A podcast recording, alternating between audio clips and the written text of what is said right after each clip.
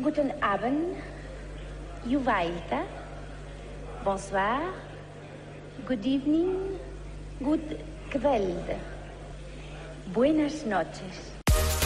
Pasaporte Eurovisión. Con Javier Escartín. Cope, estar informado.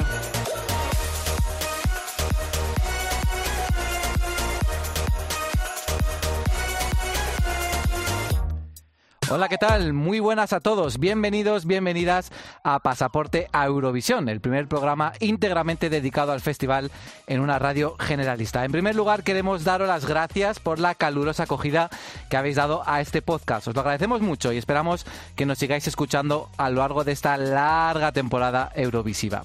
Esta semana tenemos la visita de la última cantante española que ha quedado en el podium en Eurovisión.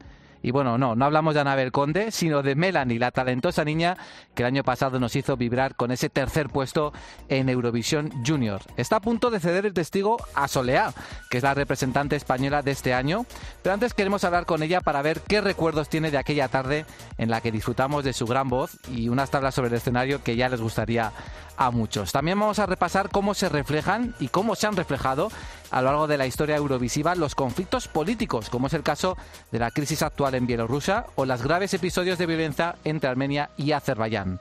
Repasaremos también las euromodas de los cantantes de ópera pop que han desfilado por el certamen. Y ojo porque también viajaremos hasta el 69 para revivir cómo fue ese único festival de Eurovisión que se ha celebrado en nuestro país hasta la fecha. Un menú completito que empezamos a degustar ya. Hello Europe, comienza aquí Pasaporte Eurovisión.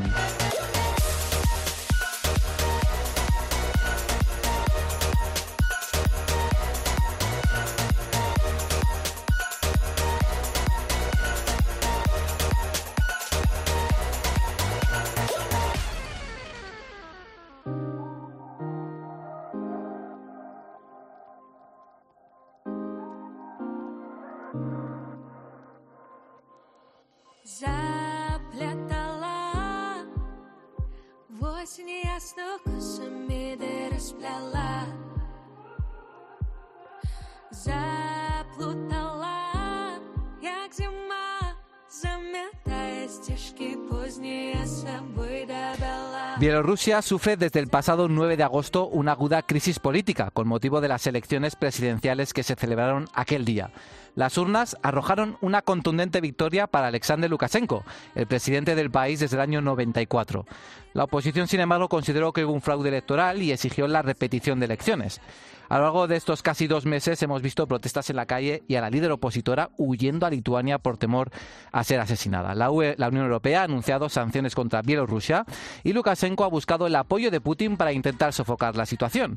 Y en medio de ese clima tan hostil, con un país dividido en dos, el mundo de la cultura también se ha pronunciado, a favor y en contra del presidente. En el caso de Val, el dúo que iba a representar a Bielorrusia en 2020 en Eurovisión, en contra.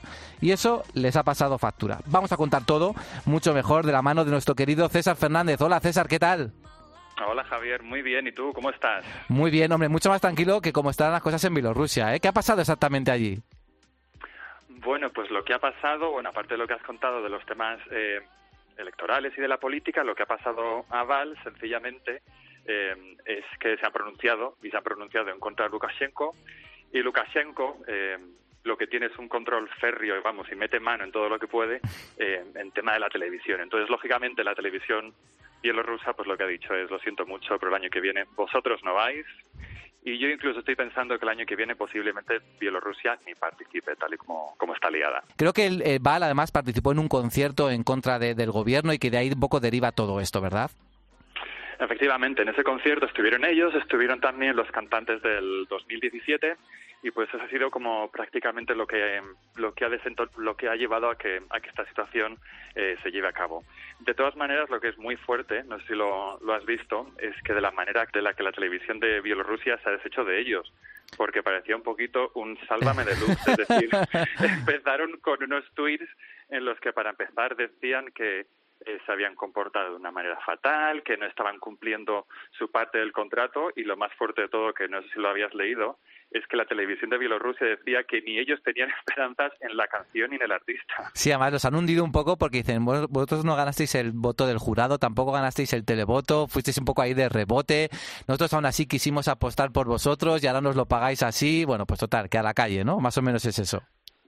Claro, es que a mí lo que me parece también muy gracioso es que si te pones un poco a mirar en la historia de Bielorrusia, la mayoría de participantes nunca eran los ganadores tampoco del televoto. Es decir, siempre ha habido esa mano negra de Lukashenko con un poco moviendo a sus amigos o a la gente que tenía algo de influencia, que eran siempre los que acababan los que acababan participando. Sí, porque además es muy curioso porque cuando tú ves preselecciones de Bielorrusia, primero, normalmente, normalmente suele haber votación del jurado y luego se decide con el televoto. Aquí en Bielorrusia es diferente casi siempre. Es primero el televoto, se, se eh, anuncia mucho antes de que acabe el programa y luego ya viene el jurado un poco a arreglar lo que no les gusta del televoto. Sí, además es que estaba, antes de empezar, estaba un poquito leyendo sobre la historia de Bielorrusia en Eurovisión y te lo juro que me entraba un poco de risa porque además es lo que dices, es decir, vamos primero a poner el televoto y una vez que tenga ya el, voto de, del público, vamos a mover nosotros los jurados para que salga la que, la que queremos. Eh, y una cosa que he leído también que me ha hecho muchísima gracia eh, es que en el 2009, después de no pasar a la final, Lukashenko dio una rueda de prensa y él dijo que quería cambiar a los responsables de, del departamento de festivales. Tú imagínate aquí que sale Pedro Sánchez diciendo que Toñi tiene que irse de televisión española. Sería apoteósico. Bueno, oye, casi te lo compro, ¿eh? casi prefiero que eso pasara, la verdad.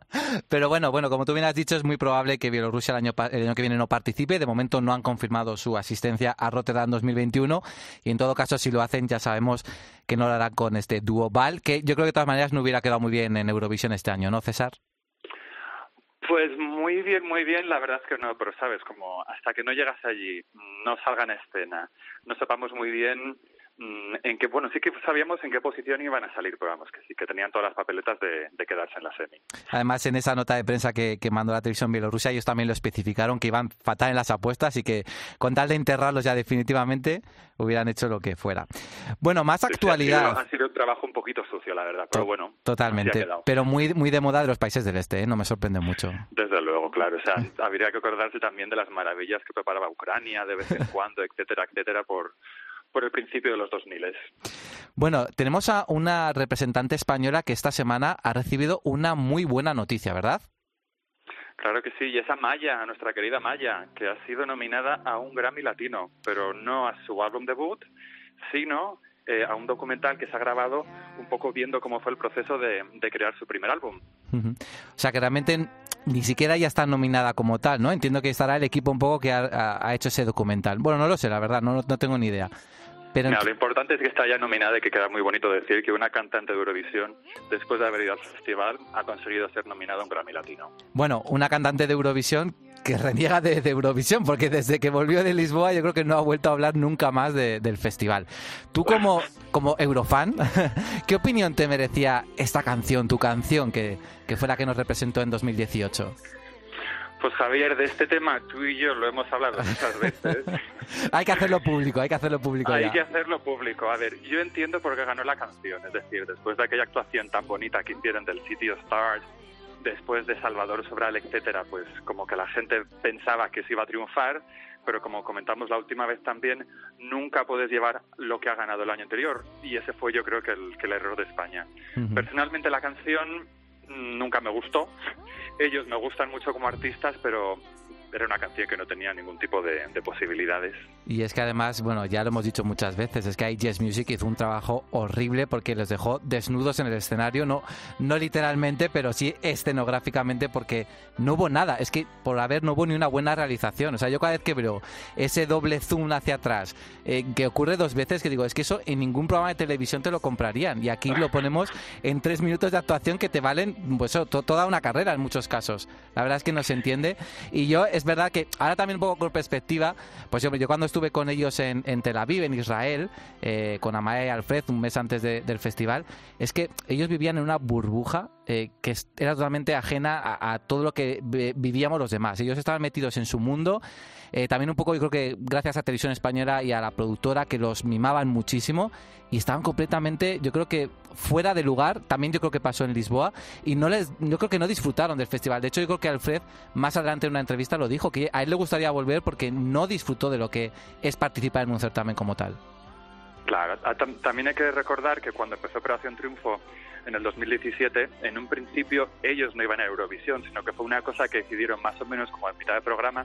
Y yo entiendo también que tú, si eres un artista que estás empezando y no sabes muy bien por dónde va a ir tu carrera, que de repente, ¿sabes?, te lancen en esto más o menos sin comerlo y sin beberlo, pues que sea una experiencia un poco extraña.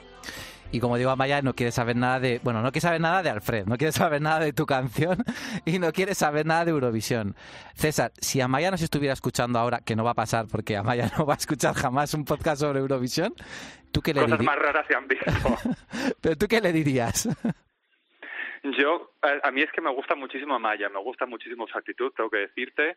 Eh, su primer disco me parece incluso que está bastante bien y yo simplemente le dijese que se relaje, que no pasa nada, que me parece muy bien que, que esté buscando su identidad musical, pero que no reniegue, que quién sabe lo que va a pasar a lo mejor en 10, 15, 20 años. A lo mejor vuelve y mete un petardazo y gana. Ujú.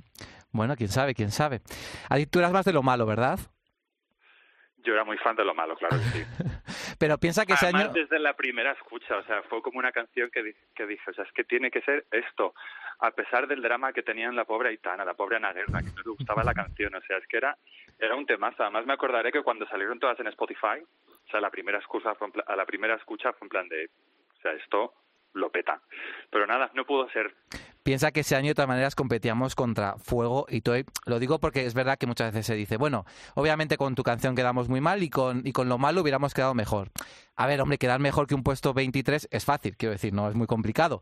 Pero sí que es verdad que teníamos dos rivales muy potentes ese año y, oye, las escenografías de, de Fuego y de Toy estaban muy cuidadas. Yo no sé si lo malo hubiera triunfado tanto como, como ellas, no sé. Mm, Tampoco, además hay que decir que tanto Aitana como Ana Guerra son muy carismáticas, pero a lo mejor en ese momento vocalmente Sobre- los nervios sobre no todo sé yo las hubiesen no sé yo si los nervios hubiesen podido un poquito con ellas y bueno mira tuvo lo que tuvo que ser lo que tuvo que ser Aitana se ha convertido en una pedazo de estrella que también está nominada al Grammy o sea que Mm. Bueno, ha muchas, sido lo que ha tenido ha sido eso Mucha suerte también para, para Aitana en esos Grammy latinos. Y entre lo malo y pa'lante, vamos a ver con qué nos quedamos.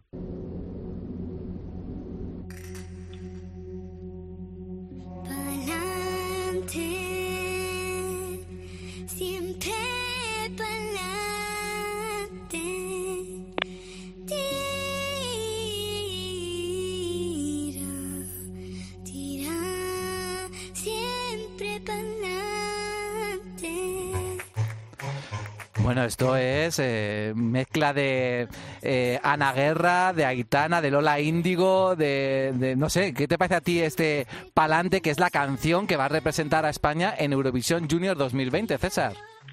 Es muy mundo, te tienes toda la razón. A mí me ha gustado bastante, es decir, cuando lo he escuchado esta mañana nada más salir, la primera pregunta que me ha venido a la cabeza es ¿por qué siempre acertamos en el junior y en el festival de adultos siempre nos metemos tales batacazos? Sí, sí, es que, es que además tiene una, la canción tiene algo muy atractivo. Ella es verdad que es muy, muy salerosa, como buena sevillana, muy bien. Pero es que la canción tiene algo que engancha y es muy actual, que eso es algo que normalmente en Eurovisión Senior no conseguimos transmitir. No, no llevamos una canción potente y actual. Efectivamente, yo no sé por qué se arriesgan de esta manera con el Festival de Niños, es lo que dices tú, tiene un sonido muy actual. Mm, Si le hubiesen cambiado a lo mejor la voz a una persona más adulta, la podrías escuchar en la radio perfectamente, o sea que estoy bastante contento. No he oído el resto de temas de Eurovisión Junior, pero la verdad que me parece que este año partimos con, con buenas posibilidades. Yo creo que también es verdad que el año pasado nos llevamos una ligera decepción con, con Melanie, que va a ser nuestra invitada de este podcast, aunque consiguió un tercer puesto. Pero yo creo que, a ver, ya Polonia ya, ya no va a ganar más. Es que dos veces consecutivas ya está. Yo creo que ya eh, el jurado la va a hundir y aunque gane el televoto ya no va, ya no va a quedar primera. Es verdad que luego, por ejemplo, se habla mucho de la canción ucraniana, que parece que tiene muy buenas opciones, pero es que esto es un, como se diría que en la jerga adolescente, esto es un bopazo. Hombre, es un auténtico temazo. Yo lo veo muy antes muerta que sencilla versión 2020-2021. Ella tiene muy mucho el rollo que tenía también María Isabel cuando era cuando era una niña, o sea que ojalá se repita lo que conseguimos hace, hace tantos años. Será dentro de un mes, a finales de noviembre, cuando disfrutaremos de ese atípico Eurovisión Junior 2020, marcado también por el coronavirus. Bueno, César, pues muchas gracias. Nos vamos a escuchar un poquito más de pa'lante. Perfecto. Hasta la próxima, chao. Hasta la próxima, chao.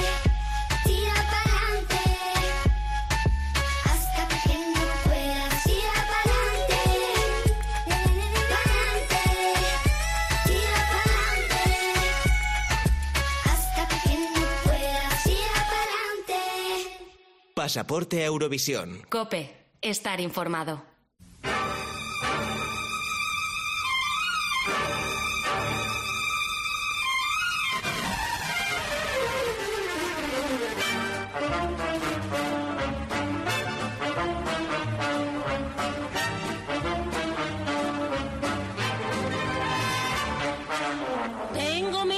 Acabamos de ver que la política se mezcla de manera habitual en el Festival de Eurovisión, incluso demasiado, podríamos decir. El certamen puede servir como espejo de los cambios políticos y los conflictos bélicos que ha sufrido nuestro contin- continente en los últimos 60 años. Todo lo que ha pasado en Europa en las últimas décadas se ha visto reflejado de un modo u otro en este concurso. La reciente crisis bielorrusa no es una excepción, ya lo hemos visto. Aunque bueno, esto es mejor que nos lo cuente nuestro compañero Dani. Hola Dani, Muy buenas, Javi. ¿qué tal? ¿Cómo estás? Pues muy bien, aquí estamos, que hoy venimos también con un tema de actualidad que está saliendo mucho en las noticias, que está muy relacionado con esto de la política y Eurovisión. Te refieres, yo creo, a este conflicto, ¿no? En el Cáucaso entre Armenia y Azerbaiyán, ¿puede ser? Ahí está, ahí está, nos vamos ahí hasta la frontera entre Europa y Asia, el Cáucaso. A finales del mes pasado, Javi, vimos en las noticias cómo se ha reavivado un conflicto que hay entre Armenia y Azerbaiyán por un territorio llamado Nagorno-Karabaj. No sé si te suena de las noticias. Sí, sí, sí, claro que me suena, vamos, lo vemos ahora en todos los informativos. ¿Y qué relación tiene ese conflicto con, con Eurovisión? Pues, aunque no lo creas, este conflicto ha influido en Eurovisión en los últimos años más de lo que nos, más de lo que nos pensamos. Los Eurofans, como tú ya has dicho antes, mm, tenemos que aguantar mucho eso de Eurovisión es política, Eurovisión es política. Y bueno, aunque no es política en el sentido que ellos se piensan, sí es cierto que Eurovisión, como en toda competición en la que se participa bajo una bandera, tarde o temprano la política acaba salpicando. Por lo tanto, esta guerra, como no podía ser menos, ha provocado también varias situaciones conflictivas en el festival. Pero bueno, a ver, hazme un resumen muy breve del conflicto y luego cuéntanos por qué y cómo ha afectado a, a Eurovisión. Bueno, pues el resumen es que en 1918, en plena guerra civil rusa, los territorios de Armenia, Azerbaiyán y Georgia aprovechan y se independizan. Crean su propio país, que lo llaman la República Democrática Federal Transcaucásica, y duran muy poco. Al mes de su independencia se disuelven y forman los tres países que conocemos actualmente. Ahí comienza ya a haber disputas territoriales, especialmente entre Armenia y Azerbaiyán, ya que ambos reclaman el territorio de Nagorno-Karabaj como suyo. Es una historia muy larga, yo la estoy contando muy rápido, me voy a saltar muchísimos capítulos y voy a ir al capítulo final que dice que eh, al final este territorio queda bajo poder azerí pese a que la mayoría de su población es armenia. Un lío, y supongo que eso ha seguido causando muchos problemas entre ambos países. Sí, de hecho, a lo largo de este último siglo, este conflicto se ha ido reavivando en ciertos momentos. Ahora, por ejemplo, tenemos otra vez conflicto Ujú. bastante activo. Y cuéntanos, ¿en qué momento se ha visto Eurovisión afectado por, por este conflicto? Bueno, pues prácticamente desde que estos países debutaron en el festival. El primero que lo hizo fue Armenia, que lo hizo en 2006, y aunque Azerbaiyán no participaba por aquel entonces, ya hubo ¿Y polémica qué entre ellos. A ver, cuéntanos. Pues bueno, Armenia ese año estaba representada por André y él era nacido en Nagorno-Karabaj. Este dato además aparecía en la página web del Festival de Eurovisión, en el perfil del cantante, y Azerbaiyán dijo que Armenia había llegado al festival provocando, que esto era una provocación, que por favor quitaran ese dato y al final la organización quitó el dato del nacimiento en el perfil del cantante. Entiendo que cuando debutó Azerbaiyán también hubo polémica, ¿no? Pues mira, sorprendentemente, cuando debutó Azerbaiyán no hubo Anda. polémica. Aunque sí llama la atención que, bueno, mucha gente esperaba que Armenia no votase por Azerbaiyán. Pero Azerbaiyán no votó por Armenia, que era uno de los favoritos aquel año, con la canción Kele Kele de Sirucho. Ujú. para que te hagas una idea de los favoritos que eran, que era la canción que más 12 se llevó aquella noche. Lo que pasa es que no ganó. Es la canción esta que suena de fondo. ¿Saben qué puesto quedaron, Javi? Pues eh, creo que fueron cuartos, ¿no? Efectivamente, recibió muchísimos doces, pero quedaron cuartos. Eso se debe, Javi, eh, porque al final en Eurovisión gana la canción que ha gustado a más países. Y aquel, aquella noche la canción que, más gust- que, que gustó a más países fue la canción rusa. Por lo tanto, el Festival de Eurovisión al año siguiente se fue a Moscú. Una edición que tuvo ya sus propias polémicas. Mm, Ya eso podemos hablar otro día. Pero estuvo más que salpicada por el conflicto de Azerbaiyán y Armenia. De aquel año me quiere sonar algo de un problema, ¿no? Con las eh, postales previas a las actuaciones. Sí, eh, como todo el mundo que ve el festival sabe, entre actuación y actuación meten un vídeo de un minuto para preparar el escenario. Y en, y en aquel año se mostraban monumentos de los países participantes. Ya te puedes imaginar lo que pasó. Armenia, cuando se emitió su, se- en la semifinal su postal, apareció un monumento que era Takip Papik, que está situado en Nagorno-Karabaj. Esto ya sabe ya cu- cuál fue la reacción de Armenia. Sí, bueno, seguro, Protesta, seguro que montó... la- claro.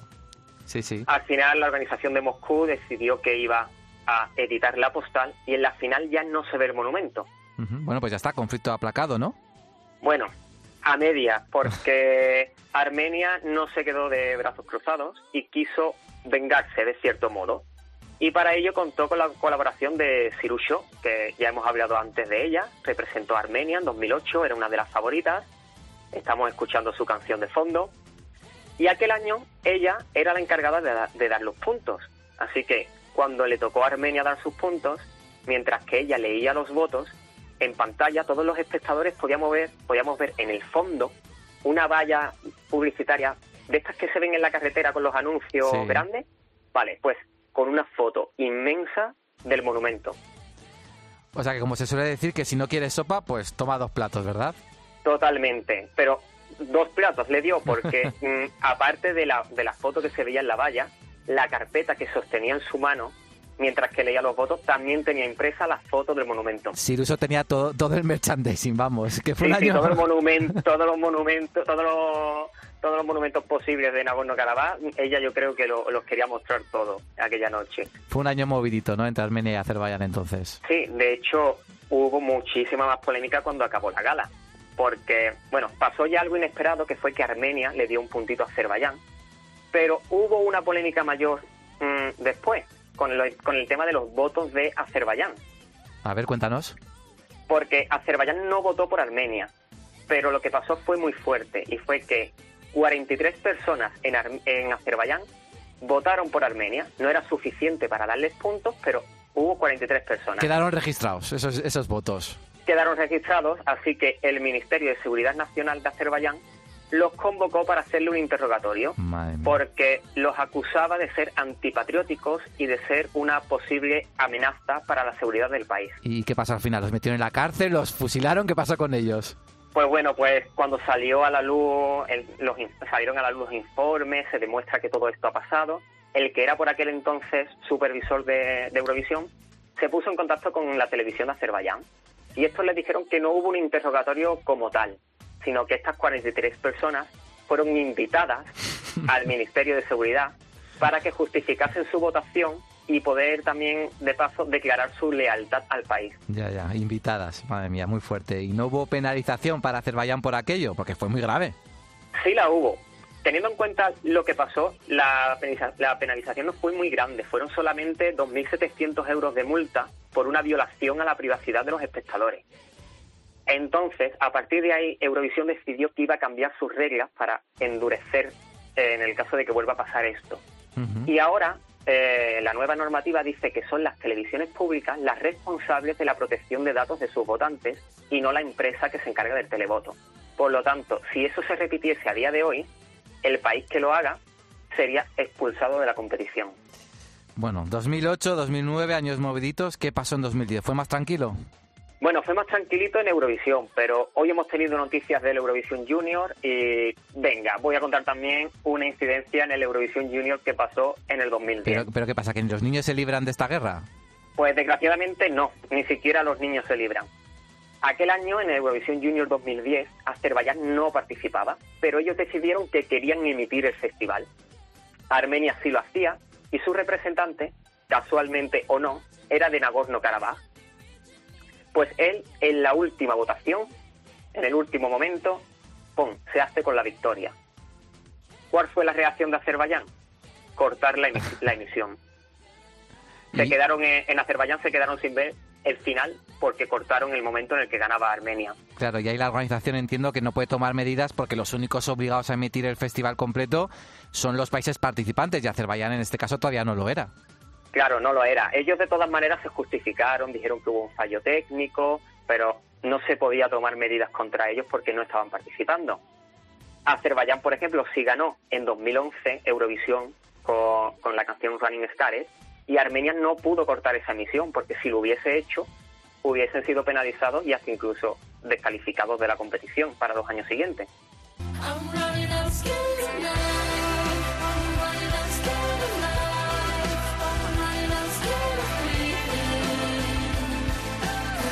Pero Armenia de todas formas no participó en Bakú 2012, claro, no fue a territorio enemigo. Claro, no lo hicieron, pero sí hubo intención de participar. De hecho, en Azerbaiyán modificaron la política de visa para que los armenios pudieran asistir tanto la delegación como los fans sin ningún tipo de problema al festival. Y la televisión de Azerbaiyán también se mostró en plan abierta que Azerbaiyán llegase a Eurovisión y así que Europa fuese testigo de un inicio de paz entre ambos países. Luego se lamentaron de que perdieron esa ocasión perfecta, o al menos eso dijeron de cara al público. Yo es que soy un fan de Armenia y no voy a, a Azerbaiyán ni, ni de coña. Y al final se acabó retirando, ¿no? Armenia. Sí, se retiraron porque poquito antes del festival, en febrero de 2012, hubo un incidente que acabó con un soldado armenio de 20 años asesinado a tiros en la frontera.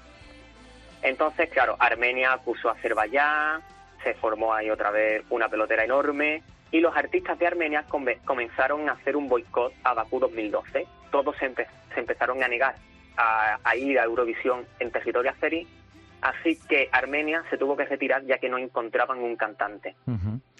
Bueno, si no recuerdo mal, en 2015 también hubo polémica entre Armenia y Azerbaiyán, para variar, por esta canción que vamos a escuchar ahora, Face the Shadow.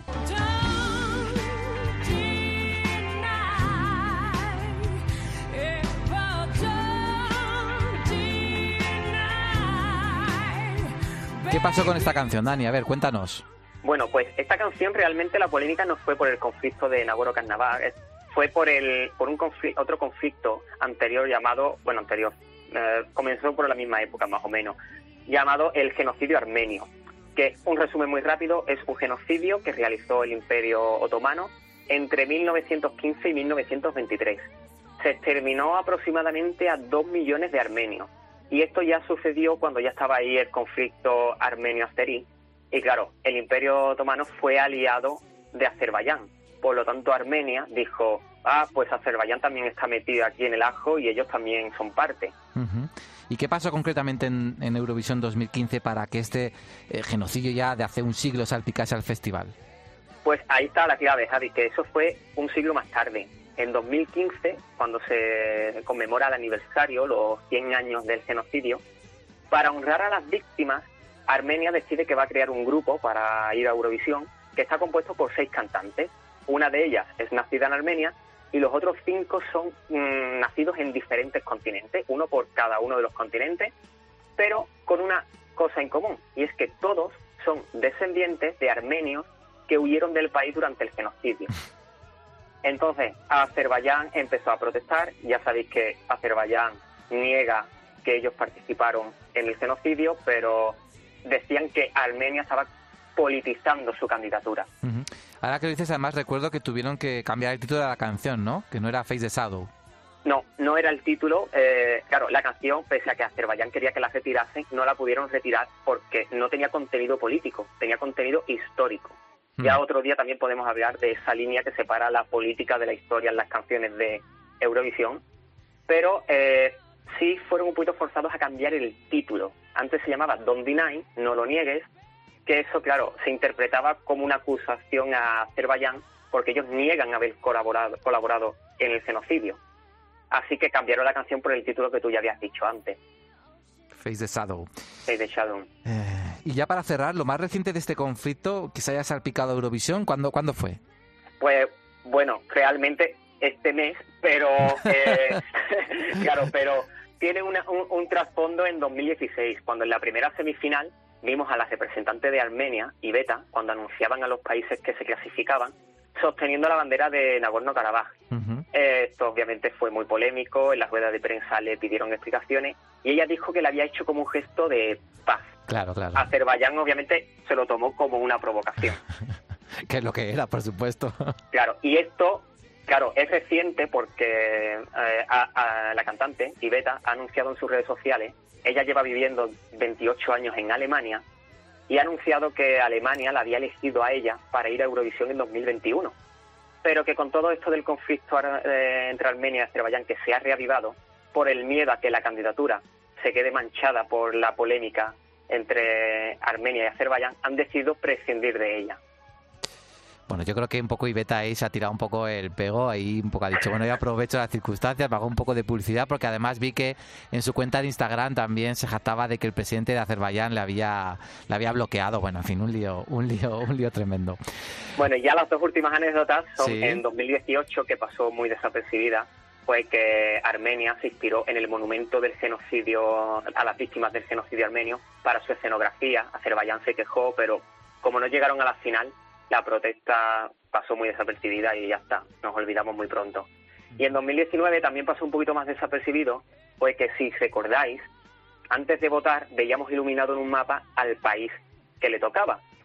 Pues curiosamente, cuando Azerbaiyán votó, la parte del mapa eh, que estaba iluminada no incluía el territorio en conflicto, eh, Nagorno-Karabaj. Esto cabreó a Azerbaiyán y le pidió explicaciones al país anfitrión, que era Israel. Y ellos le aseguraron que había sido un error técnico, que al elaborar los gráficos no habían dibujado ese territorio, que se argumentar, argumentaron ahí, en su coartada era que Armenia tampoco lo tenía iluminado y que, un poquito, haciendo un poquito de memoria histórica, Israel apoyó armamentísticamente a Azerbaiyán durante su guerra con Armenia. Por lo tanto, no le iban a poner ese territorio a Armenia. Así que lo, lo camuflaron o no como un error técnico, gráfico. Nunca lo sabremos. Bueno, cuántas historias en solo, pues eso, 11 años de participación prácticamente entre ambos países, ¿eh? Madre mía. Bueno, ha sido muy interesante, Dani, hablar de todo esto. Seguro que muchos de los que nos oyen no imaginaban la cantidad de veces que Eurovisión ha reflejado el conflicto entre estos dos países. Y si quieres, ya que hemos cerrado con Eurovisión 2019, ¿qué te parece si nos despedimos con True, la canción de Azerbaiyán aquel año? Por mí genial, de hecho era una de las favoritas, a mí me encantaba y quedó muy bien, así que vámonos. Pues muchas gracias Daniel por esta lección de historia eurovisiva que nos has dado y estaremos muy pendientes de todo lo que ocurra en los próximos días en esa zona de conflicto. Un abrazo Dani. Muchas gracias por todo, hasta la próxima.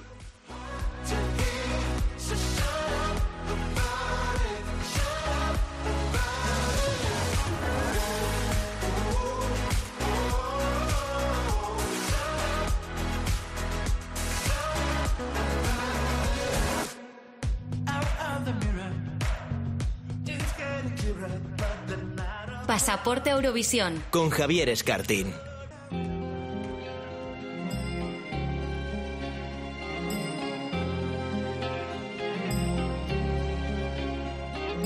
Cuántas noches vagando por mil caminos sin fin. Cuántas noches callando. Cuánto te quise decir. Una profunda esperanza y un eco lejano me hablaba de ti. Desde que llegaste ya no vivo llorando, vivo cantando, vivo Hemos escuchado esa canción Palante de Soleá que va a ser la que nos va a representar en Eurovisión Junior 2020. Y yo me pregunto, ¿y si España gana Eurovisión Junior este año? ¿Se atrevería a organizarlo? ¿Tendría los medios técnicos Radio Televisión Española para hacer un espectáculo a la altura de otras televisiones europeas? Bueno, desafortunadamente no tenemos un precedente cercano como referencia y nos tenemos que ir 50 años atrás, a 1969. Esa fue el año, la única vez que España ha organizado un Eurofestival. Fue en Madrid, el 29 de marzo de aquel año, del 69. Y si alguien sabe manejar la máquina del tiempo como nadie, ese es Iván Iñarra. Hola Iván, buenas tardes. Muy buenas, Javi, compañeros de podcast, oyentes, eurofans. Eh, oye, oye, que yo estoy aquí viajando por el tiempo, pero que conste que yo en esa época todavía no había nacido, ¿eh? que aquí todos somos muy jóvenes. Hombre, efectivamente, al, al menos, al menos de espíritu. Oye, ¿qué nos puedes contar de aquel festival? Ese que organizamos en el 69. ¿Salió bien? ¿Fue una chapuza? ¿No volvimos a ganar, a ganar de lo mal que nos salió? Cuéntanos. Bueno, pues, alguno podría pensar que seguro que lo hicimos tan mal que nadie quiere que eh, lo vuelva a organizar España. Pues al contrario, fue un éxito total a nivel organizativo y técnico. Eh, hay que pensar que los únicos eventos que había retransmitido España para el mundo habían sido pues equipos, eh, participaciones de equipos españoles en las Copas de Europa, ¿no? Y el Festival de Eurovisión del 69 fue el primer gran evento retransmitido desde España en directo para toda Europa y parte de Latinoamérica. Hay que pensar que el franquismo se jugaba proyectar una imagen moderna que se quedara un poco pues con todos los países occidentales vecinos, ¿no? Ponernos al mismo nivel que Francia, Reino Unido, etcétera. Y se pusieron todos los medios para que fuese de esa manera. De hecho, Juan José Rosón, que era el director técnico de Televisión Española, declaró que organizar aquel certamen eh, había sido una cuestión de Estado. O sea, por ejemplo, a nivel organizativo, ¿salió todo redondo entonces? Bueno, hubo un temor porque muchos países estaban muy reticentes a viajar a España eh, por el tema político, lógicamente. Entonces, eh, Austria, por ejemplo, eh, se negó a enviar ningún artista, lo tuvo claro la televisión austríaca, dijo que no enviaría a España bajo la dictadura franquista ningún representante. Y en Suecia, en su preselección Melody Festival, en tan conocida y tan famosa, pues muchos fueron los artistas que se negaron a participar por si les tocaba el eh, pasaporte a, a Madrid en aquella en aquel año, ¿no? Eh, estas reacciones internacionales que se produjeron a finales del año 68, cuando España ya de todas todas eh, dijo que sí que organizaba el festival, llevaron al gobierno español a tomar una serie de medidas, ¿no? Que dieron un lavado de cara a la dictadura para mostrar un país de, paz y orden. Por ejemplo, el primer paso, derogar el estado de excepción para aquellos presos que no tuvieran delitos de sangre. De esa manera se mostraba un poco al continente que España, pues, eh, no quería ser un país eh, que generara conflictos internos por temas políticos. Varios países, ¿no? Siguieron poniendo algunas condiciones para venir a cantar y pidieron liberación de presos políticos. Entonces, el gobierno lo que hicieron fue eh, garantizar una especie de amnistía.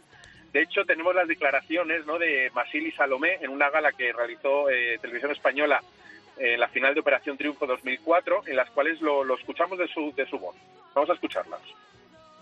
Supongo no, estoy segura que ese festival se hizo eh, mm, con tanto con tanta pompa y tanto y tanto guato para seguramente para borrar esa imagen que se tenía de nosotros pues de, de eso de que las mujeres la navaja en la liga los hombres vestidos de torero y que en España no había libertad y que guiri guiri bueno va Ah, ¿Cómo pero- han cambiado los tiempos, eh? y, y se consiguió algo, no todo, porque verdaderamente no había la libertad que querían exteriorizar con ese festival y con ese tratamiento a las delegaciones, pero se consiguió algo. Sí, eh, se consiguió algo muy importante. Todas las delegaciones europeas dijeron que no venían al Festival de Eurovisión si no se soltaban los presos políticos. Y se dio una amnistía antes del Festival de Eurovisión y los presos políticos salieron a la calle.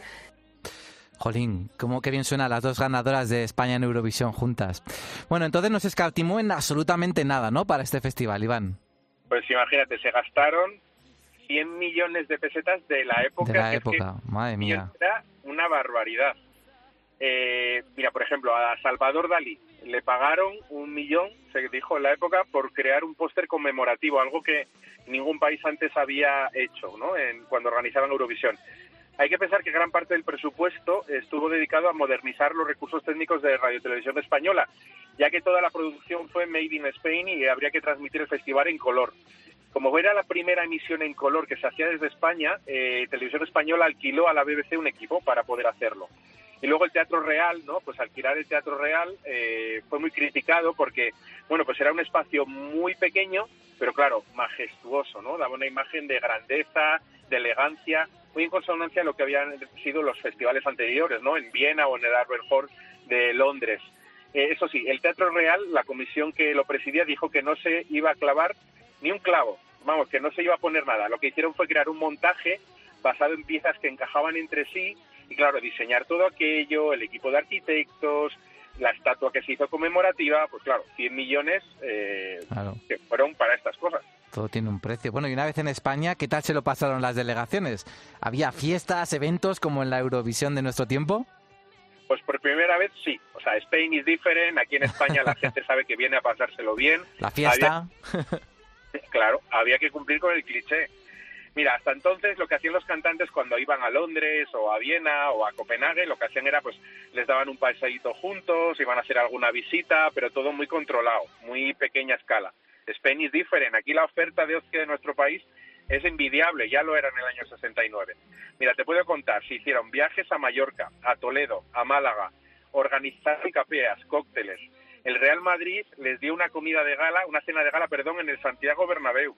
Y te puedo contar la anécdota de los finlandeses. Resulta que los finlandeses comentaron así en un ensayo que habían leído en una guía que en un pueblito cerca de Madrid se comían cochinillos y que eso ellos en, en- en Finlandia les encantaba. Claro, la organización estuvo al quite y les puso un coche esa misma noche para que fueran a Segovia a cenar cochinillo al pie del acueducto. No faltó de nada. Madre mía. Te puedo decir que durante años se comentó que el Festival de Eurovisión del año 69 había sido el mejor, el mejor organizado.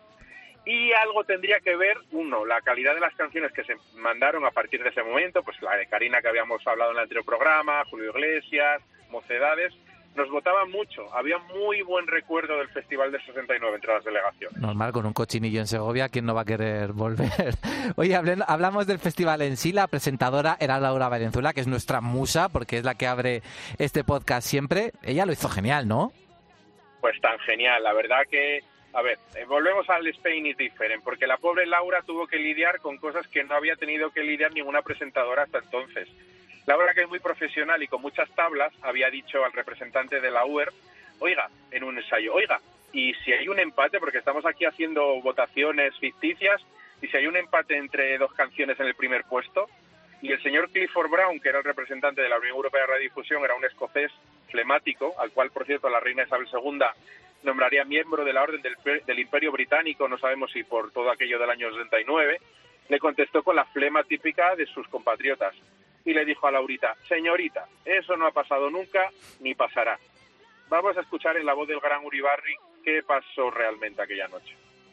El Teatro Real de Madrid en estos momentos irrumpe en una gran ovación. Cuatro países clasificados en primer lugar. Yo voy a pedir, por favor, a Mr. Brown que sea él quien me diga exactamente los vencedores de este año. No ha pasado nunca. El representante de la Unión Europea de Radiodifusión dice que hay cuatro canciones triunfadoras, cuatro países. Madre mía. ¿Y había cuatro premios preparados? ¿Cómo, cómo lo hicieron? Bueno, claro, eso es el misterio, ¿no? Porque mucha gente cuando vio que salían las ganadoras y se les trababa un premio a cada una, mucha gente en casa pensó, vamos, eso estaba preparado, organizado. Bueno, todo un poco, hay que pensar que fue un poco de chiripa, ¿no? Como se dice, hablando mal y pronto. Como se tiró la casa por la ventana, se hicieron premios no solo para los compositores ganadores, que era lo habitual, sino también para el posible ganador o ganadora, una diferencia, ¿no? El ganador hasta entonces, pues al ser un festival de canciones, solo se premiaba al compositor. Y alguien decidió que se hicieran cuatro por si acaso. Si había dos compositores y ganaba un dúo, pues cuatro premios. Y lo arreglaron un poco, ¿no? Porque Maciel, que salió en aquel polémico, con aquel polémico abrigo de chinchillas que costó un millón de pelas, les dio, como dijo ella, una chapa. Ella siempre llamaba la medalla ganadora, les dimos una chapa en ese Madrid, en ese acento madrileño de la calle Leganitos. Bueno, Masiel haciendo honor a eso, a, ser la tanqueta de Leganitos. ¿Cuándo volvemos a ver un festival en España, Iván? Esa es mi pregunta. Madre mía, hay algunos que llevan 51 años esperando, espero que no pasen otros 50, que yo creo que nos lo merecemos ya. Pues sí, eh, es duro ser eurofan en este país, ¿eh?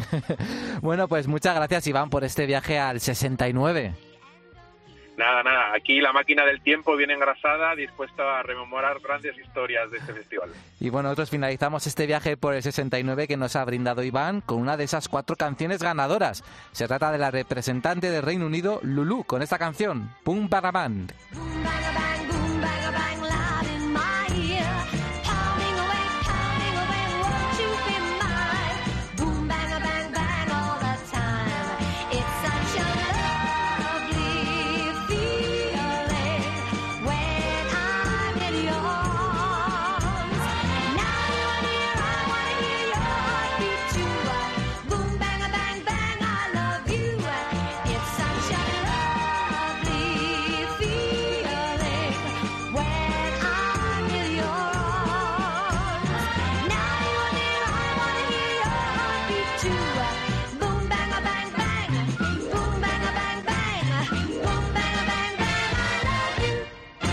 Pasaporte Eurovisión. Con Javier Escartín. Cope. Estar informado.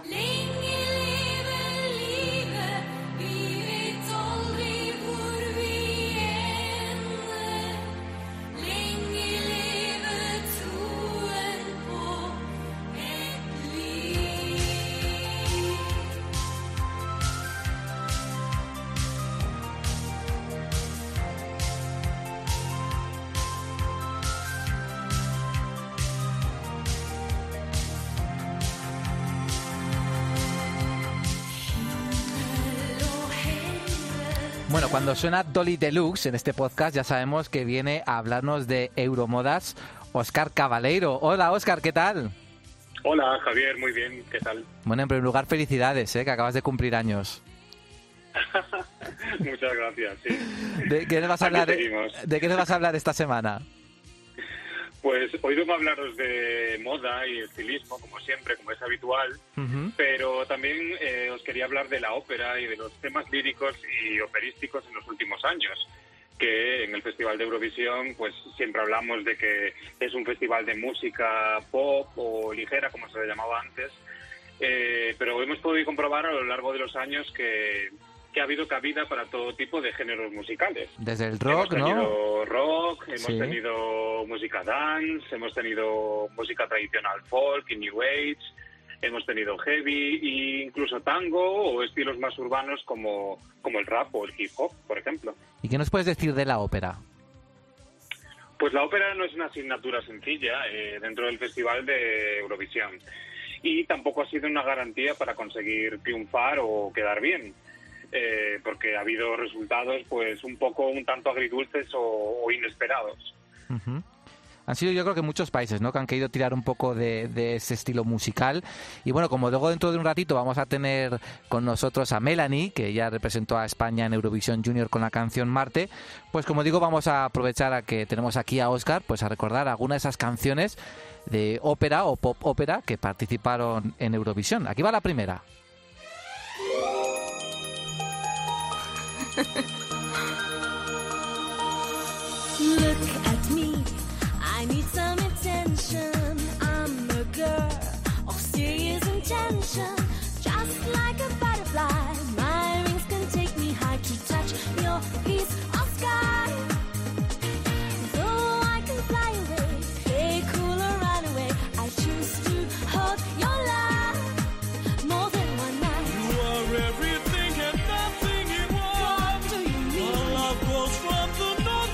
ver, Oscar, cuéntame qué es esto.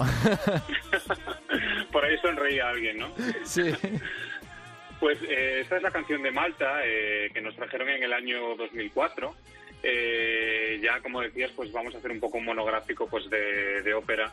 Este era un dúo operístico que participó en el Festival de Eurovisión que se celebró en Estambul. Eh, era un dúo chico-chica eh, formado por mm, dos voces muy clásicas y líricas y por primera vez pudimos descubrir este género de ópera mezclado con una base musical, como decías, moderna y pop, eh, que intentó despuntar sobre el resto de participantes ese año. Eh, y a pesar de que la parte femenina, Julie Zagra, que era una cantante muy conocida en su país, eh, lo dio todo, eh, tanto vocalmente como dando ese toque de glamour también, pues Malta en ese caso tuvo que conformarse con el puesto eh, decimosegundo en la gran final. Fíjate, un Malta, que, Malta, un país que todavía no sabe lo que es ganar Eurovisión, pese a que ha participado ya más, más de 30 veces. Bueno, a, a Suecia eso no le pasa, porque ya ha ganado hasta en seis ocasiones. Y la verdad es que sí, Suecia también se atrevió con la pópera en Eurovisión.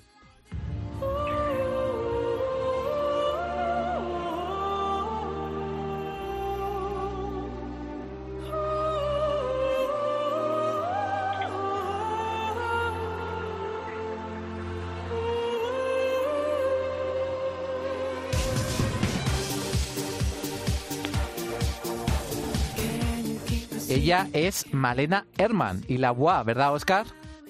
Efectivamente, eh, con esta corriente musical, eh, incluso más ópera dance quizás, se arriesgó Suecia eh, en el Festival de Eurovisión en el año 2009 con La Voix, como bien dices, que era una canción, una mezcla de francés e inglés que interpretó la mezzosoprano Malena Herman. Eh, con una puesta en escena mm, pues ya con mucha pluma y máscaras venecianas incluidas y una coreografía así como muy de vedette, pero eh, a pesar de todo esto se desplomó en la clasificación de la final de aquel año y dejó a Suecia con uno de los peores puestos en su palmarés. Es que yo creo Que que, fue un- que- que fue too much, ¿eh? Too much, la, la puesta en escena, todo. Fue como demasiadas cosas en, en la escenografía. Sí, yo creo que no fue muy entendida y por eso se quedó en el puesto vigésimo primero en el festival que se celebró en Moscú, que es algo como muy terrorífico, digamos, para este país que se toma Eurovisión, como decimos, hablamos siempre de Suecia, se lo toma tan, tan en serio y, y no eran buenos años para Melody Festival en, en esa época. Además, Eh, Malena Erdman es una persona famosa en Suecia, pero creo que su hija es todavía más famosa en el mundo entero, ¿verdad? Sí, efectivamente, ella era conocida en ciertas, eh, en ciertas corrientes musicales. eh, luego ya pues eh, se dio a conocer más en Melody Festivalen, pero eh, para los que nos están escuchando y no son eurofans y no conozcan a esta artista, pues el nombre quizás de Malena Herman no les diga mucho. Pero si decimos que se trata de la madre de la joven activista ecológica sueca, sueca, perdón, Greta Thunberg, Bueno, ya cambia la cosa, ¿no? a ella la conocen seguro, vamos, sin duda alguna, que fue la, persona del año, ¿no? Según la revista Time el año pasado. O sea, que fíjate, qué familia. Efectivamente, mucho más famosa que, que su madre a día de hoy, ¿no? Con solo 16 años, ¿no? 17 que tiene. Bueno, hoy en día con una Suecia que nos ha caído del top 10 de la última década, nunca, salvo en 2013, bueno, pues cuesta ver al país escandinavo tan abajo en la tabla como ha dicho Oscar. Pero fíjate que todos los países tienen sus rachas buenas y malas. No hubo mucha suerte para Malta y Suecia con estas apuestas operísticas, pero Italia sí estuvo muy cerca del triunfo en Eurovisión. Escuchen esto.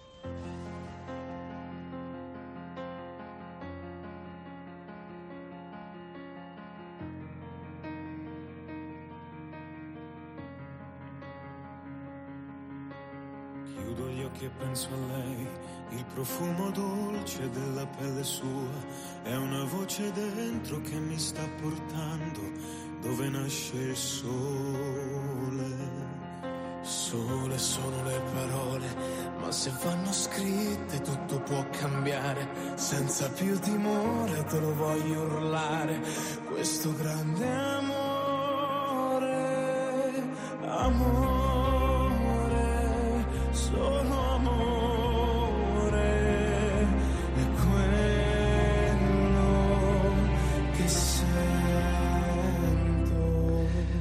Bueno, yo tengo que decir que me encanta esta canción. No me he puesto de pie en el, en el estudio porque si no, no llego al micrófono. ¿A ti te gusta también este grande amor de Il Bolo, Oscar?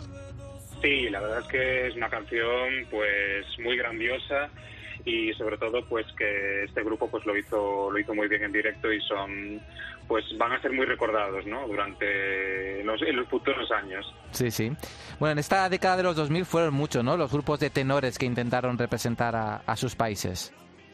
Sí, efectivamente, y en casi todas las preselecciones eh, había un grupo o un talento operístico al menos, eh, eh, quizás por el éxito de los entonces de los tres tenores, ¿no? Que, que eran famosos en- mundialmente. Eh, algunos así, no con tanta fama, pues llegaron al festival como el grupo de Letonia en el año 2007, eh, que se llamaban Bonaparte LV, o Il Bolo, eh, como que está, los que estamos escuchando, que más recientemente pues representarían a Italia en Viena en el año 2015 con, con este tema, con Grande Amore. Como tú bien dices, uno de los éxitos más grandes de- del festival de aquel año, de 2015. Un tema que además ganó eh, también San Remo y la historia de esta canción cuenta que fue creada en el año 2003, ¿no? ¿Cómo fue eso? Sí, eh, ese año, en el 2015, ganó San Remo, eh, pero fue una, una canción que había sido creada, pues eso, 12, 13 años antes y ya la habían postulado para ir al Festival de San Remo eh, dos años después, pero pues fue rechazada eh, por el comité que seleccionaba las canciones, pues eh, decidió que sonaba demasiado anticuada y pues así los autores del tema eh, lo guardaron en un cajón hasta que más tarde volvió a ser presentado y triunfó muchos años después eh, a manos de estos jóvenes tenores, ¿no? De Il Bolo, que no ganó, no ganaron Eurovisión, pero a pesar de ganar el televoto, eso sí, pero ganaron muchísimos premios de crítica y posiciones en las listas de éxitos europeas. Ujú.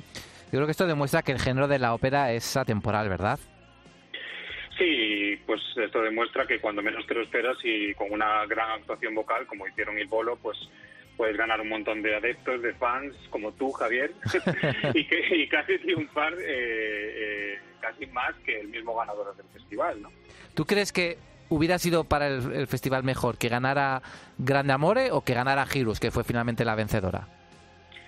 Bueno, yo creo que ah, yo tengo que decir que a mí me gusta más esa canción que ganó, me gusta más Heroes, pero me parece más actual. Eh, Grande Amore, pues me parece una canción muy clásica y es, como decíamos, está muy bien cantada, pero quizás no ofrecía nada nuevo al festival, ¿no? A lo mejor la canción de Suecia, pues tenía más posibilidades de convertirse en algo distinto y poner y poder eh, llegar también a muchas listas de éxitos. Ujú. Bueno, tú eres un experto en euromodas, así te presentamos en este podcast. Así que cuéntame un poco cómo son esas modas, ¿no? Para este tipo de canciones, que supongo que serán un poco diferentes, ¿no? Adaptadas a ese estilo musical.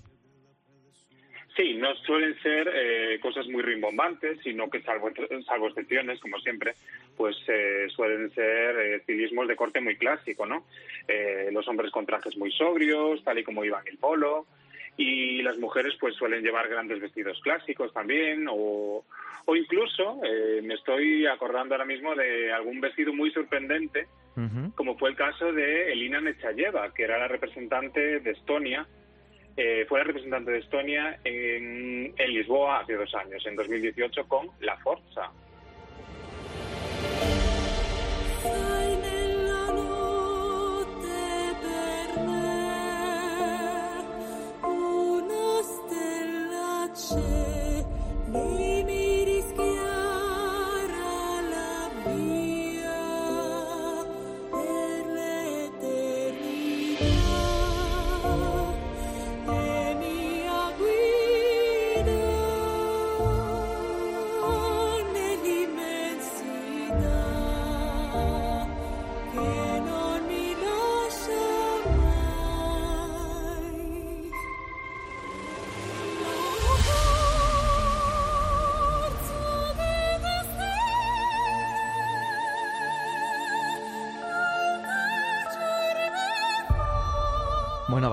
Y también en italiano, pese a representar a, a Estonia, curioso.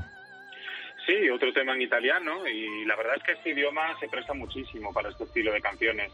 Y en este caso, aunque representando a Estonia, que tenemos a una Estonia de origen ruso, Elina Nechayeva, revolucionó a todo el festival y en concreto a la televisión de Estonia, que yo creo que les dio más de un dolor de cabeza, porque para su actuación eh, ella llevaba un vestido de nada más y nada menos que 52 metros cuadrados 52, y- madre mía. Sí, sí. Ocupaba casi prácticamente todo el escenario y también 8 kilos. Eh, en él se enfundaba eh, y sobre él mismo, pues sobre este vestido, pues hacían unas proyecciones que contaban una historia. Entonces era como algo más eh, de fábula, ¿no? Eh, se contaba una con estas proyecciones una fábula acerca de, de una reina de hielo eh, cuyo corazón se derretía porque ya había encontrado el amor y entonces pues eh, fue como mucho más eh, eh, más mm, pintoresco, ¿no? Entiendo que, claro, un vestido así tendría que costar un, un dineral. Sí, por eso decía antes que la televisión organizadora de Estonia eh, tenía que organizar toda esta, parafe- esta parafernalia de vestido y esto costaba unos 65.000 euros, que en ese momento pues eh, no se podían permitir para nada. Y entonces a punto estuvo de tener que dejar el vestido en casa eh, y buscarse otra cosa más sencilla. Pero finalmente consiguió que unos sponsors se hicieran cargo de su actuación en, en Lisboa y de todo este dineral y así Elina Nechayeva pues pudo usar este vestido con el que al final consiguió un octavo puesto llegando a la gran final.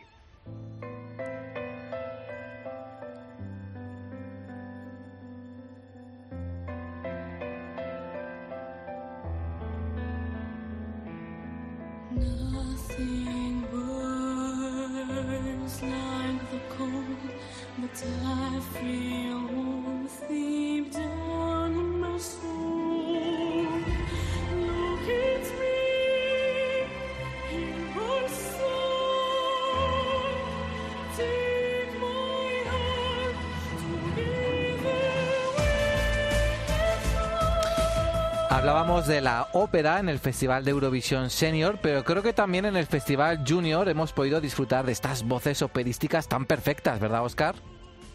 Pues sí, efectivamente. Yo recuerdo desde la época de concursos infantiles que había, bueno, de estos concursos en la televisión. No sé, tú, yo creo que tú eres un poco más joven, pero a lo mejor no lo recuerdas.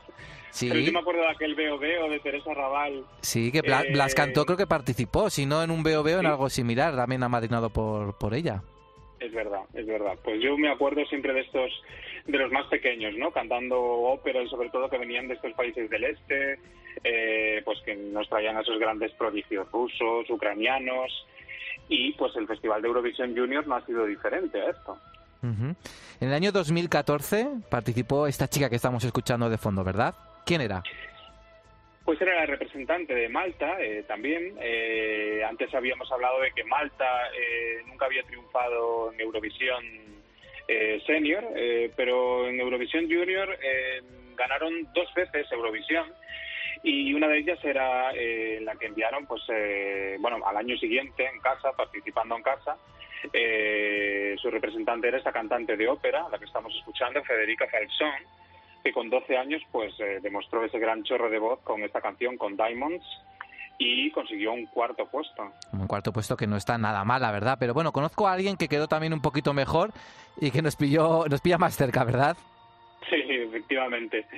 Pues el año pasado España eh, regresábamos al Festival de Eurovisión Junior después de un parón de 12 años. ¿eh? Mucho, sí. Eh, a un festival que además no se nos había dado nada mal o no se nos ha dado mal las veces que hemos participado y pues eh, desde aquí deseamos muchísima suerte a la nueva representante que ¿A ti te gusta la canción? ¿Te gusta Pa'lante? sí, me encanta Palante, me encanta Soledad, creo que tiene muchísimo, muchísimo, mm, creo que va a encantar a la gente, yo creo que, que va a tener muchísima suerte también esta aventura. ¿Y va a quedar mejor entonces que Melanie?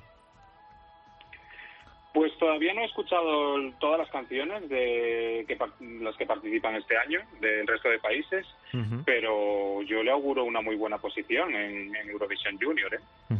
Ojalá, ojalá. Y eso que Melanie dejó el listón muy alto porque quedó tercera con una actuación impecable. Por eso hablamos de ella aquí.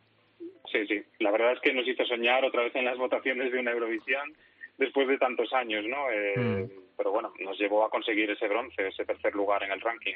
Y además brilló como, vamos, como eh, una luz propia en ese escenario.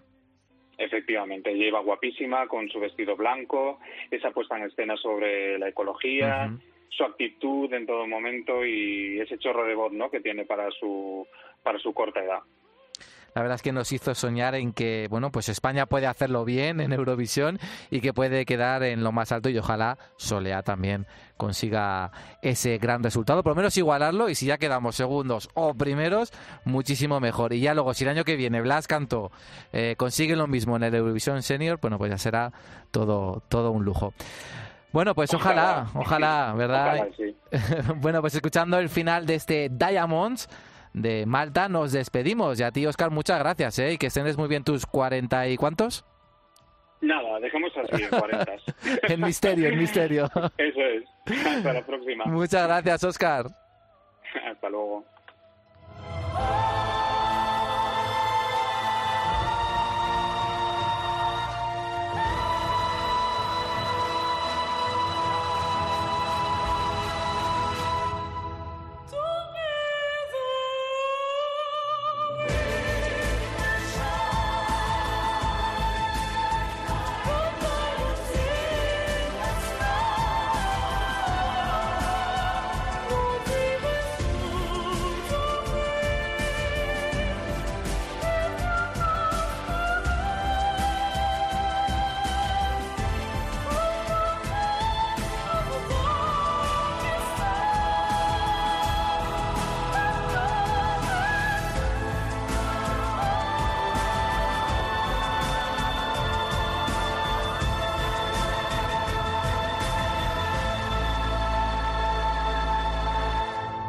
Pasaporte Eurovisión. Cope, estar informado.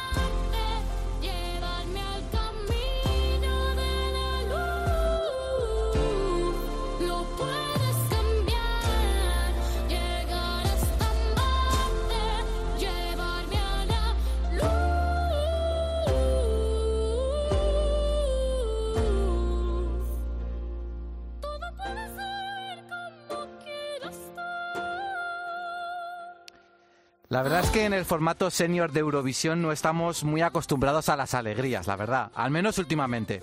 Pero todo cambia si hablamos de Eurovisión Junior, el concurso en el que participan niños de entre 9 y 14 años. Ahí somos unos cracks. Ganamos en 2004 con María Isabel y su célebre Antes muerta que sencilla. Fuimos segundos con Sergio en nuestro debut en 2003 y en 2005 con Antonio José. Solo nos apeamos del podium en 2006 con Dani Fernández, pero ojo, que fue por un cuarto puesto. Y el año pasado, 13 años después de una inexplicable ausencia de Televisión Española en el concurso, volvimos. Y lo hicimos con ella, con esta talentosa cantante que nos enamoró durante sus tres minutos de actuación en Polonia. Ahora es tiempo de que ceda el testigo a Soleá, la representante de este año, pero en Pasaporte a Eurovisión no queríamos dejar pasar la oportunidad de poder charlar durante unos minutos con Melanie. Hola Melanie, ¿qué tal? Hola, ¿Qué tal? ¿Cómo estás? muy bien, súper contenta. Oye, la primera pregunta que te quiero hacer es cómo llevas esto del COVID-19 en el cole. ¿Lleváis mascarilla? ¿Podéis ir a clase? Cuéntame un poco. Sí, bueno, pues yo he pasado a segundo de la ESO Sí. y bueno, pues en este curso, al menos en mi instituto, sí que vamos clases presenciales, pero bueno, siempre respetando las medidas de seguridad, vamos todos con mascarilla, también desinfectamos nuestras mesas y todo antes de ir a cualquier otra clase, así que bueno, al menos podemos ir. Bueno, me alegro mucho. Oye, Melanie, quiero darte la enhorabuena por tu actuación hace ya unos meses, en noviembre, casi un año en Polonia. Cuando vuelves a ver la actuación, que seguro que la has hecho más de una vez, ¿qué sientes? ¿Cómo que te, te sientes de orgullo, de admiración? ¿Qué se te pasa por la cabeza? Ay, que fue una pasada. Porque es que, claro, Eurovisión es mi sueño desde que era muy, muy pequeña. Y claro, eh, me parecía como si fuera un sueño, ¿sabes? Como si no fuera realidad.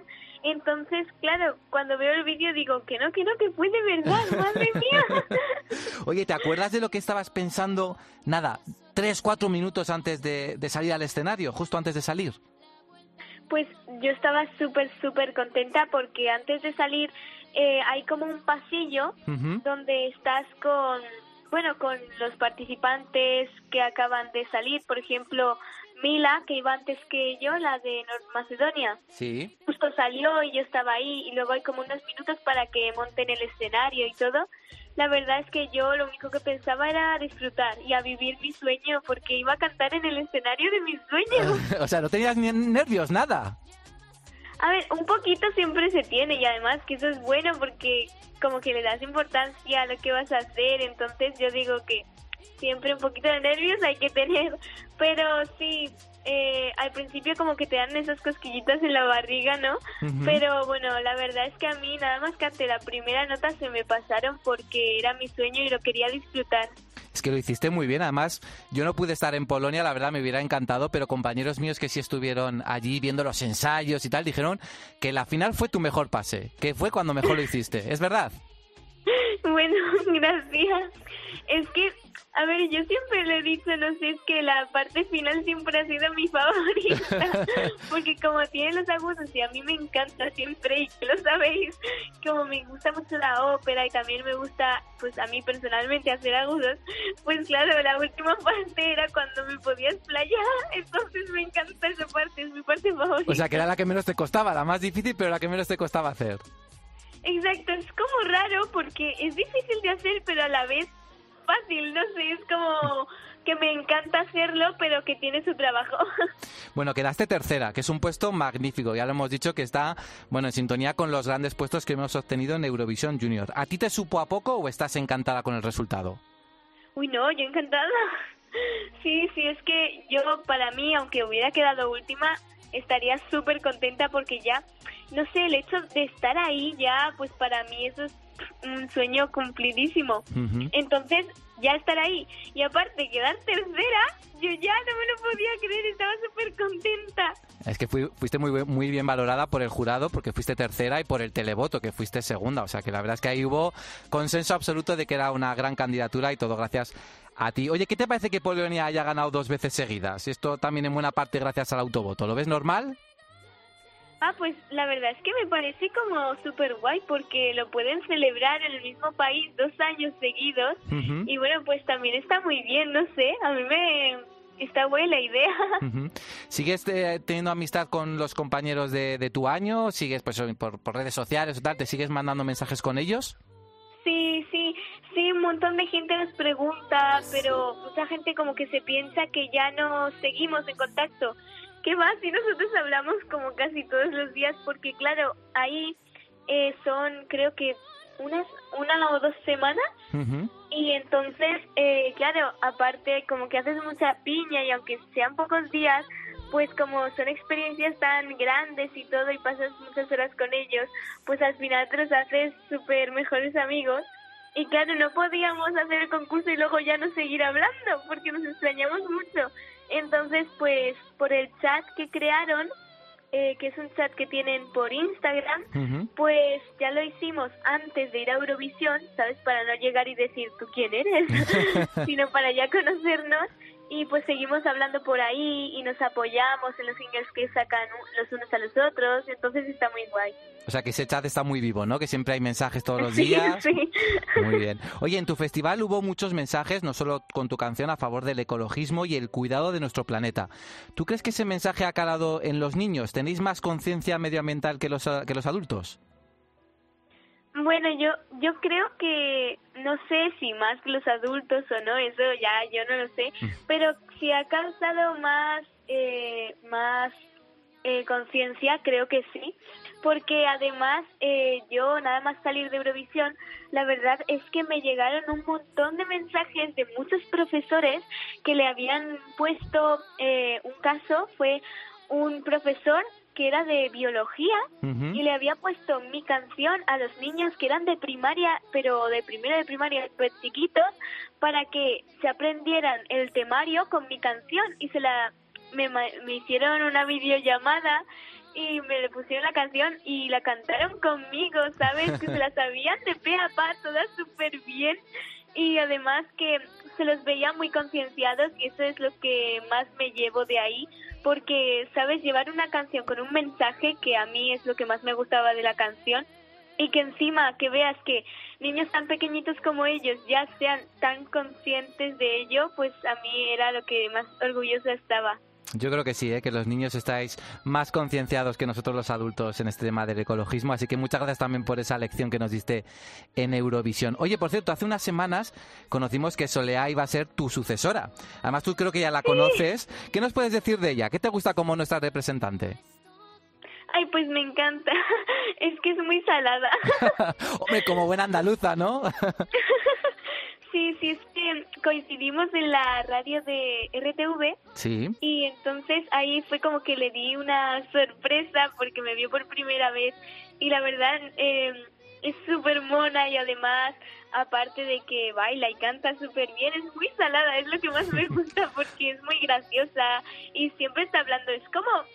Eh, tiene mucha labia, igual que yo, ¿sabes? Que si nos ponemos a hablar, hablamos Oye, ¿y qué consejo le diste? De, Oye, Solea, ven, yo te voy a decir un par de cositas para que vayas preparada a Eurovisión.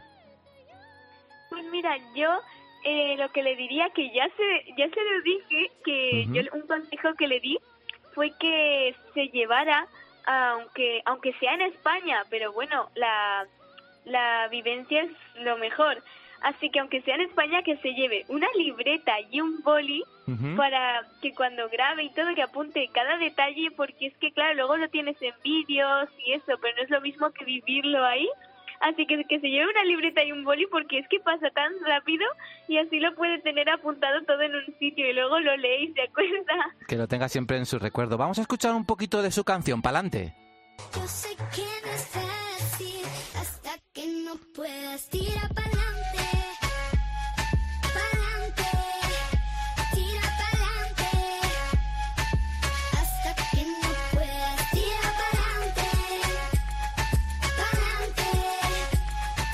¿Qué te parece, Melanie, la propuesta de Soleá? ¿Crees que tenemos opciones de ganar? Está súper guay. ¿Sí, te gusta? No, sí. Sí, sí, es que tiene como mucho ritmo, mucho rollo y además que cómo lo canta ella, así cómo se mueve, me encanta, es como muy guay. En la radio decimos que es como que es un encuentro entre Aitana y Ana Guerra, ¿no? Una canción de ambas, mezclada. Ah, pues mira, no lo había pensado, ¿eh? También, también. Oye, bueno, tendremos a Soleá dentro de unas semanas aquí en el podcast, le deseamos ya mucha suerte, pero centrándonos de nuevo en ti, eh, tú ya has dicho alguna vez que te gustaría volver a Eurovisión, pero ya Hombre, en, yo, el, yo claro. en el formato senior. Sí, ¿Tú te estás no, preparando sí, ya el para- senior el junior, en el que caiga. pero de cara al senior, ¿tú te estás ya preparando para eso? Pues no, a ver, no, no sé. Todavía te queda que- por cumplir unos añitos, eso es verdad, ¿eh? Pero bueno. Sí, sí, eso quedan aún bastantes años, pero bueno, no son tantos porque creo que se puede entrar con 16. Con 16, exacto, sí, sí. ¿A ti cuántos bueno, te quedan? tres años. Tres años, eso no es Tres nada. años. Bueno, bueno, pero no sé, me haría mucha ilusión. Además que es que son experiencias para repetir, o sea, son únicas, inigualables. Y pero también no sé cómo a mí personalmente me encantaría, aunque sea en el junior, en el que sea de Eurovisión, porque es que son experiencias que te marcan y que son súper bonitas. O por ejemplo, cualquier cosa de repente que hablan o algo te recuerda, ay mira, pues justo eso fue lo que pasó allá, o sabes, siempre te van a quedar muchos recuerdos de eso. Yo creo que, Melanie, esto lo vamos a guardar, este programa lo vamos a guardar, pero yo creo que dentro de unos años, yo creo que en alguna preselección te vamos a ver. Es mi, mi predicción, no lo sé si, si acertaré Ay, o no. bueno. Oye, Melanie, muchas, muchas gracias por estar con nosotros aquí en Pasaporte a Eurovisión. Espero que apruebes todo este curso, eso es muy importante. Y bueno, Sí, eso es quizá, lo primero. quién sabe, en un futuro, como te digo, volvamos a hacerte esta entrevista, pero ya como representante de España en Eurovisión. Ojalá. Madre mía. Yo sé que te gusta mucho Qué una guay. canción que se llama Zero Gravity, que cantó Kate Miller Heidke el año pasado representando a Australia. Así que si te parece, con ella vamos a cerrar el podcast de esta semana. ¿Te parece? Ay, me encanta, sí, porque además es una de mis canciones favoritas de Eurovisión. Yo te he visto por ahí cantándola en algún sitio, ¿eh? Sí, sí. Es complicada la canción también, ¿eh? No sé si tanto como Marte, pero es complicadilla. Sí, porque tiene como una mezcla de pop y luego mucho mucha ópera y muchos agudos, entonces claro, yo dije, ay, yo quiero cantar eso, me encanta. y la tenía que cantar y al final me la aprendí, sí, sí, la canté. Bueno, me alegro mucho, Melanie, por haber estado contigo aquí en Pasaporte Eurovisión. Y bueno, pues muchas gracias. Y como te digo, yo creo que dentro de unos años volveremos a escucharnos aquí en Pasaporte Eurovisión. Ojalá, ojalá. Muchas gracias, Melanie. Muchas gracias también a nuestros oyentes de Pasaporte Eurovisión. Volveremos dentro de 15 días con más invitados y más historias. Ahora nos despedimos con Zero Gravity. Hasta la próxima. Hey you. It's me again. Hey you. Stone in my shoe. I've been